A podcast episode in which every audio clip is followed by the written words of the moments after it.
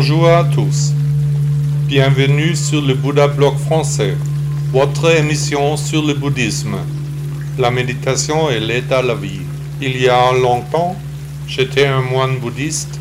Aujourd'hui, je diffuse la philosophie du grand maître sur Internet. Le texte est prononcé par un ordinateur. Amusez-vous bien avec l'épisode d'aujourd'hui.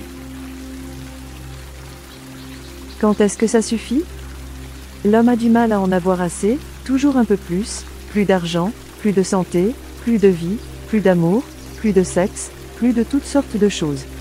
Quand est-ce que c'est assez? Pourquoi voulons-nous toujours plus? Où va-t-on?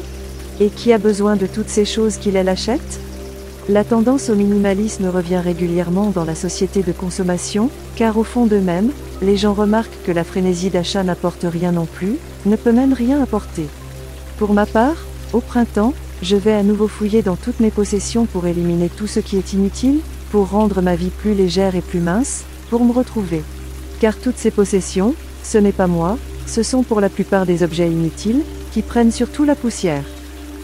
La plupart du temps, cela donne lieu à d'autres activités, qui ne sont pas du tout prévisibles pour l'instant, qui découlent du processus de nettoyage.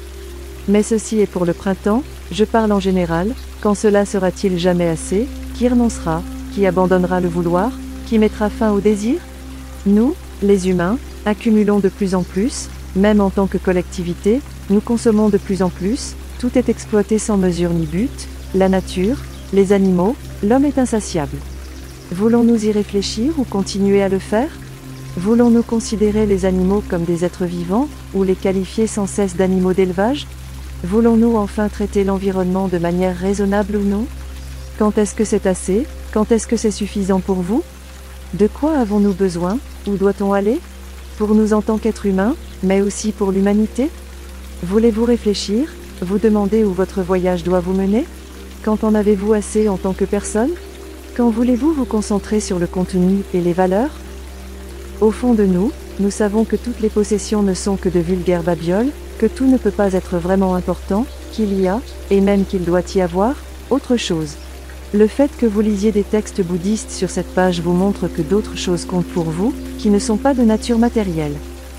La philosophie du maître des maîtres dit que nous souffrons parce que nous ne pouvons rien garder, que nous allons tout perdre, parce que l'impermanence est l'élément qui détermine tout dans la vie de chaque être humain. La question la plus importante est de savoir comment nous nous positionnons par rapport à cela, quelles leçons nous tirons de cette certitude.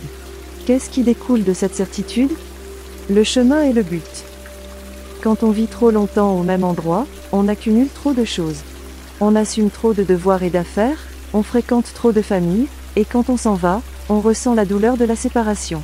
Bouddha, nom d'honneur de Siddhartha Gautama, 560 à 480 avant l'an 0. Avez-vous apprécié le podcast? Demain, il y aura un nouvel épisode. À bientôt.